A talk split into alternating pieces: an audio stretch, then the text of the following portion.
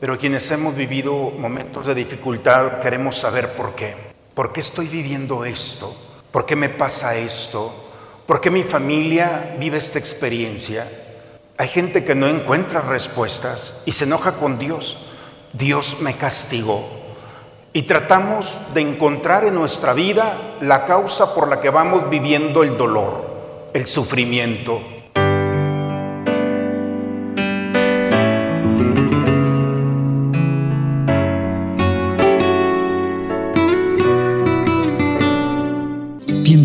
a la Santa Misa. Cristo hizo suyas nuestras debilidades y cargó con nuestros dolores.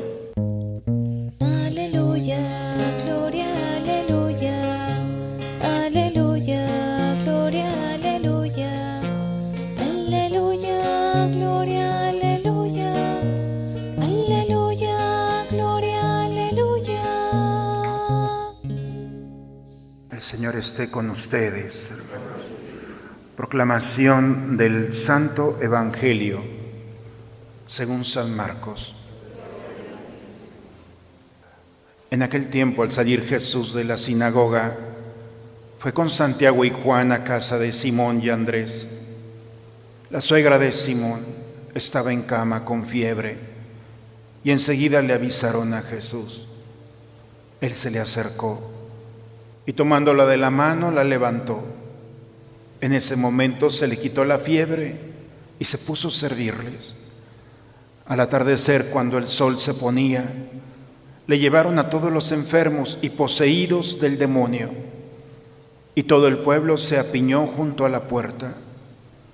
Curó a muchos enfermos de diversos males y expulsó a muchos demonios, pero no dejó que los demonios hablaran porque sabían quién era Él.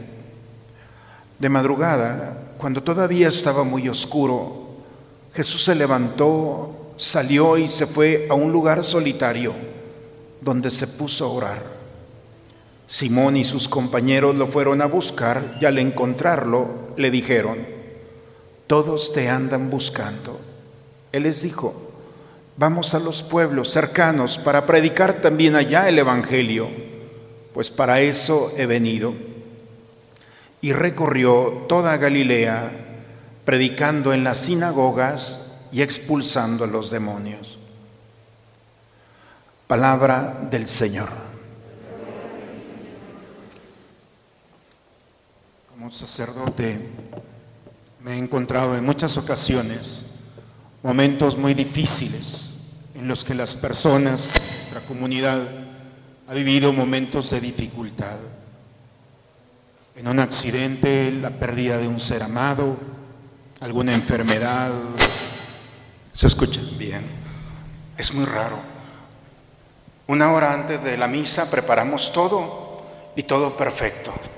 Pero nomás empieza la predicación y empieza a fallar todo. Este enemigo que no quiere que les hable. Pero bien, sigamos. El punto es que hay momentos en los cuales vivimos circunstancias muy difíciles. Quizá no todos, pero quienes hemos vivido momentos de dificultad queremos saber por qué. ¿Por qué estoy viviendo esto? ¿Por qué me pasa esto? ¿Por qué mi familia vive esta experiencia? Hay gente que no encuentra respuestas y se enoja con Dios. Dios me castigó y tratamos de encontrar en nuestra vida la causa por la que vamos viviendo el dolor, el sufrimiento. Y no lo encontramos y, prolongamos nosotros. Esta es la experiencia de la lectura del día de hoy. La primera lectura nos habla de un personaje, Job. Los invito a leerlo, son 41 capítulos. Toda esta historia nos habla de un hombre que dice desde el primer capítulo, un hombre que tenía todo, familia, bienes, todo, no le faltaba nada. Y de la noche a la mañana todo cambió. Sus animales se mueren, sus casas se caen, vienen a robarlo, tiene el dolor de la pérdida de sus hijos y en la pérdida de sus hijos viene la pérdida de la salud, se llena de llagas. Y todo el mundo le dice, ¿cómo puede ser posible si eres un hombre bueno? Algún pecado debe de haber en ti escondido, algo hiciste. Su mujer le recrimina porque él le dice, si Dios lo dio, Dios me lo quitó. Él no se pone a buscar cuál es la causa de su sufrimiento. Pero está su esposa y se acercan tres amigos y de eso va tratando, cómo los amigos quieren justificarlo, acompañarlo y encontrar una causa. Llega un momento en el que él también cae en este juego y empieza en ese diálogo con Dios. ¿Por qué? He sido bueno. ¿Y por qué de la noche a la mañana? Y cuando piensa que va a entrar en el terreno de la violencia interior y del reclamo, se queda callado. Y le da la oportunidad a Dios de conducir su vida porque Él no puede hacerlo. Al final, todo este, este libro es una pregunta. ¿Por qué sufro? ¿Por qué los buenos tienen que sufrir? ¿Por qué vivo esto? Es una pregunta. Y saben, no hay una respuesta. Al final, en el último capítulo, los dos últimos versículos, dice, no te conocía y te conocía de oídas, pero ahora te conozco. Porque no ha encontrado una respuesta, ha encontrado una presencia. Y esto es lo que cambia la historia. El cristiano no busca respuestas. Los cristianos buscamos algo más que una respuesta intelectual. Buscamos una presencia. El Evangelio el día de hoy nos invita a entrar en la casa de Simón Pedro. Así empieza el texto. Y cuando entra Simón Pedro, lo primero que ve es a una enferma. La suegra de Pedro está enferma con fiebre. Y le dice, Jesús la ve y la toca. Viene a tocarla, no a explicar la enfermedad los judíos pensaban en ese momento que todos los enfermos y la enfermedad era una maldición por algún pecado que habían cometido. Era la retribución. Te va mal, eres pecador. Estás enfermo, hiciste algo mal. Y por lo tanto, como era un maldito, el enfermo o una maldita, no se podía tocar. Y Jesús rompe. Viene de la sinagoga. Si recuerdan, el domingo pasado estuvimos en la sinagoga con él. Y salió y se va al lugar, del lugar sagrado de la palabra, a la vida cotidiana, a una casa. Y en una casa hay muchas realidades, como una enfermedad. Y se acerca y entra. Y Jesús es el Evangelio, hermanos. Y aquí es donde tenemos que entrar a cambiar ese chip que hemos o que hemos puesto en nuestra mente y en nuestro corazón pensando que el Evangelio es un texto bíblico. No, el Evangelio es un hombre, es una presencia, es Jesucristo, es la buena nueva. Es esa presencia que se pone de frente al enfermo y lo toca.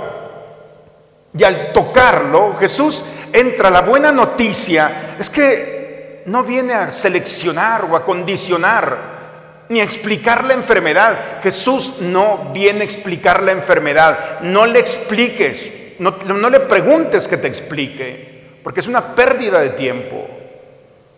Jesús no viene a explicar, viene a llenar nuestra enfermedad de su presencia. Cuando dejamos de preguntarle, como esta mujer que estaba allí postrada, enferma, y digo enferma porque así se dice en latín, in significa no, enferma firme, no puede estar firme. Esta mujer está postrada y Jesús llega, la toca y llena su debilidad. Porque si Jesús tiene una debilidad, si podemos hablar de que Dios tiene una debilidad, son los débiles. Le encanta la debilidad del hombre para hacer su fortaleza. Pablo le dice en tres ocasiones, quítame esto. Hay una realidad que no sabemos, Pablo, qué es lo que tenía, pero en tres ocasiones, dice Pablo, le he pedido que, que me lo quite. Y me ha dicho, no, te basta mi fortaleza, mi presencia. Y Pablo dice, ahora entiendo que cuando soy débil, soy fuerte. No por la debilidad en sí misma, porque esa debilidad tú te la puedes guardar para ti. Pero cuando tu debilidad la pones ante la debilidad de Dios, que es el amor, Él sana, restaura, recupera. Vean a esta mujer. La tocó y de tal manera la recupera que se puso de pie y se puso a servir. El Evangelio, hermanos, está aquí. En cada Eucaristía el Señor nos va preparando a su encuentro. Es una realidad, no es un evento en el que vamos a recordar algo. No, la Eucaristía es un acontecimiento en el que Cristo mismo se ha querido perpetuar. Le dijo un pedazo de pan, ya no eres pan, eres mi cuerpo. Y en este altar, su cuerpo, su alma, su divinidad va a estar presente. Y viene porque cada uno de nosotros o nuestros seres amados están postrados. Y no hay enfermedades solamente físicas. Preguntémosle a Job. Todo se viene abajo de la noche a la mañana. Y la enfermedad física es consecuencia de una realidad personal que él está viviendo. El duelo, se le murieron los hijos, tenía diez hijos, siete hombres, tres mujeres, todos murieron. Se le viene abajo la casa, su proyecto, todo. Su mujer está a punto de abandonar porque sigue aferrado a Dios. Sus amigos no entienden.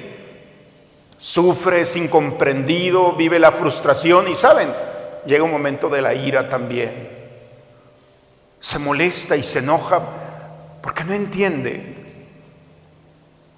Porque no tenemos que entender, hermanos. Porque cuando hemos perdido un ser querido, cuando llega alguien y nos abraza, no nos da una respuesta de por qué falleció nuestro ser amado, pero el amor que nos abraza es una razón para que Dios vaya tocando las fibras más sensibles y sin palabras recibimos el consuelo y el amor. Las lecturas del día de hoy nos invitan a recuperar el verdadero sentido de una presencia real. Cristo está aquí. No estamos recordando, esto es un memorial. Y el memorial es volver a vivir el acontecimiento donde Cristo sale a nuestro encuentro, a nuestra casa. La casa para el judío no es la construcción, cuando lo invitaron a la casa de Pedro, no entró a una estructura hecha por el hombre, entró a la estructura hecha por Dios, que es la habitación. Y cuando el enfermo, la enferma, Pedro se exponen, entonces el escándalo es que Jesús viene a ser el medicamento y a tocar a los enfermos. Y está empezando el Evangelio y cómo vamos descubriendo cómo va tocando a cada uno de una forma u otra. A unos en su cuerpo, a otros en su alma, a otros en su mismo espíritu. La segunda lectura que hemos escuchado es bellísima. Es Pablo, ese hombre que estaba tan enojado consigo mismo y con la vida que perseguía y no sabía ni por qué. En ese camino a Damasco el Señor se le presentó y así como entró el odio en él de la noche a la mañana, de la noche a la mañana el Señor lo sanó.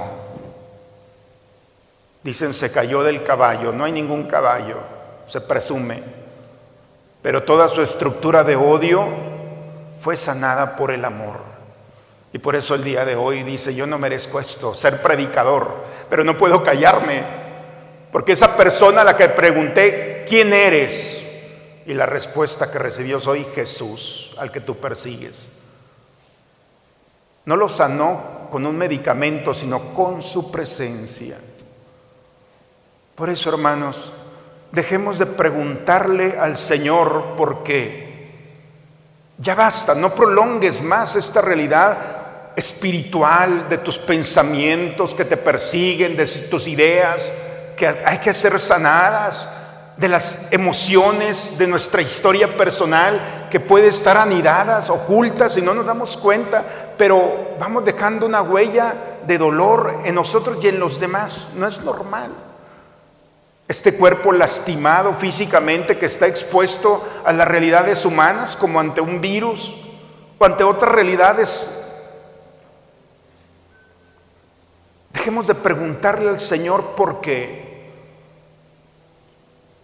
y a esa persona decirle, Señor, toca mi vida, toca mi dolor, mi enfermedad, esa realidad con la que yo no puedo, en la que he querido retirar y no puedo. Jesús ha venido y Pablo nos da testimonio de lo que ha venido. Y nosotros estamos reunidos aquí no para cumplir un precepto. Esto es un hospital, hace un momento me decía Pedro.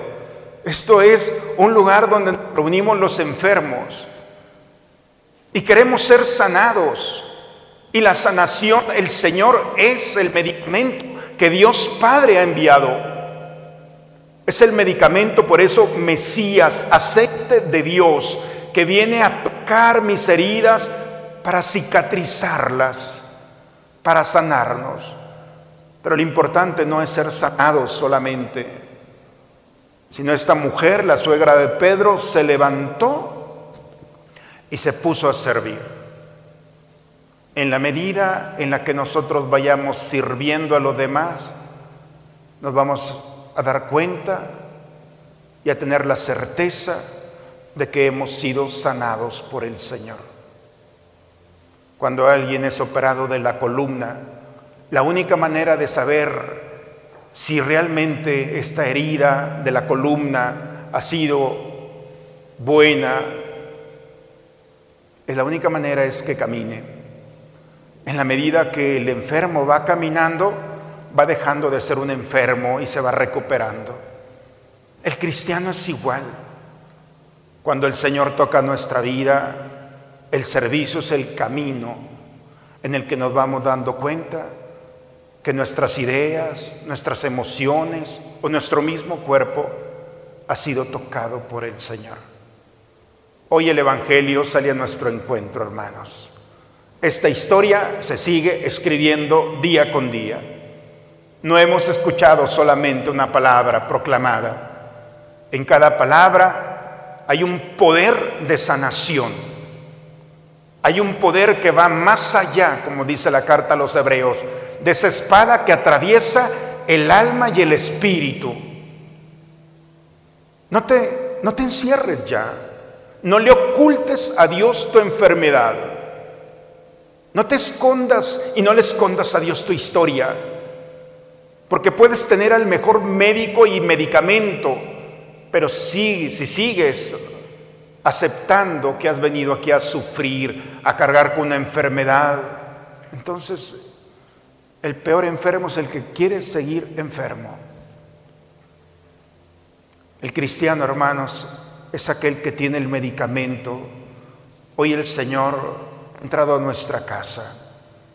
Deja que toque tu vida, tus pensamientos, tu corazón, tu cuerpo y no te resistas más. Él lo puede hacer, claro, es Dios. Nadie lo puede hacer. El único que puede sanarnos integralmente y ofrecernos una nueva vida es el Señor, porque es Dios. Y Dios lo puede todo. Ojalá, hermanos, que en este día nos acerquemos a Él en este misterio y que nuestra sanación sea un don de Dios, un regalo para bendecir su nombre, para alabarlo, para glorificarlo y decirle, Señor, qué grande eres. Pero que este don te transforme en una bendición para aquellos que vas a encontrar en el camino.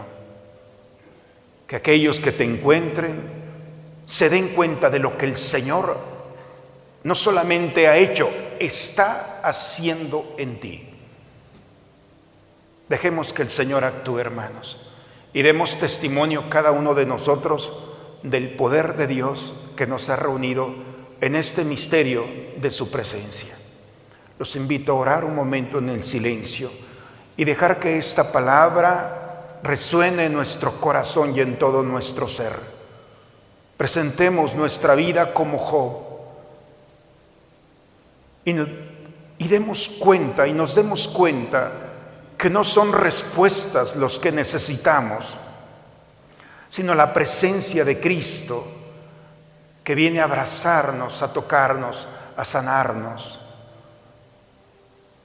Y presentémosle también a aquellos hombres y mujeres que están pasando por el dolor de sus pensamientos que no los dejan, que los persiguen, que lastiman, de aquellos seres queridos que luchan día y noche con esas emociones y sentimientos, con esos recuerdos que no los permiten vivir, disfrutar y viven la violencia interior y también la violencia interior. Hoy este médico de médicos viene a nuestra vida cotidiana como en un hogar y una casa y en esta humanidad lastimada ante este virus, presentémosle al médico el medicamento de Dios para que aquellos que están pasando por la tribulación del contagio de la enfermedad, descubran a Jesús y sean tocados. Que la iglesia se convierta en un pueblo de Dios que lo alaba, que lo bendice, un pueblo sano por su gracia y dispuesto a servir. En el nombre del Padre, del Hijo y del Espíritu Santo. Dios nuestro, que nos han manifestado tu amor en tu Hijo Jesucristo. Escucha la oración de nuestro pueblo, tu pueblo, y concédenos que siguiendo el ejemplo de Cristo, compartamos los sufrimientos de nuestros hermanos y animemos a los que sufren con la luz de la esperanza por Cristo nuestro Señor. Hermanos, en este altar, en un momento más, Cristo estará presente su cuerpo y su sangre.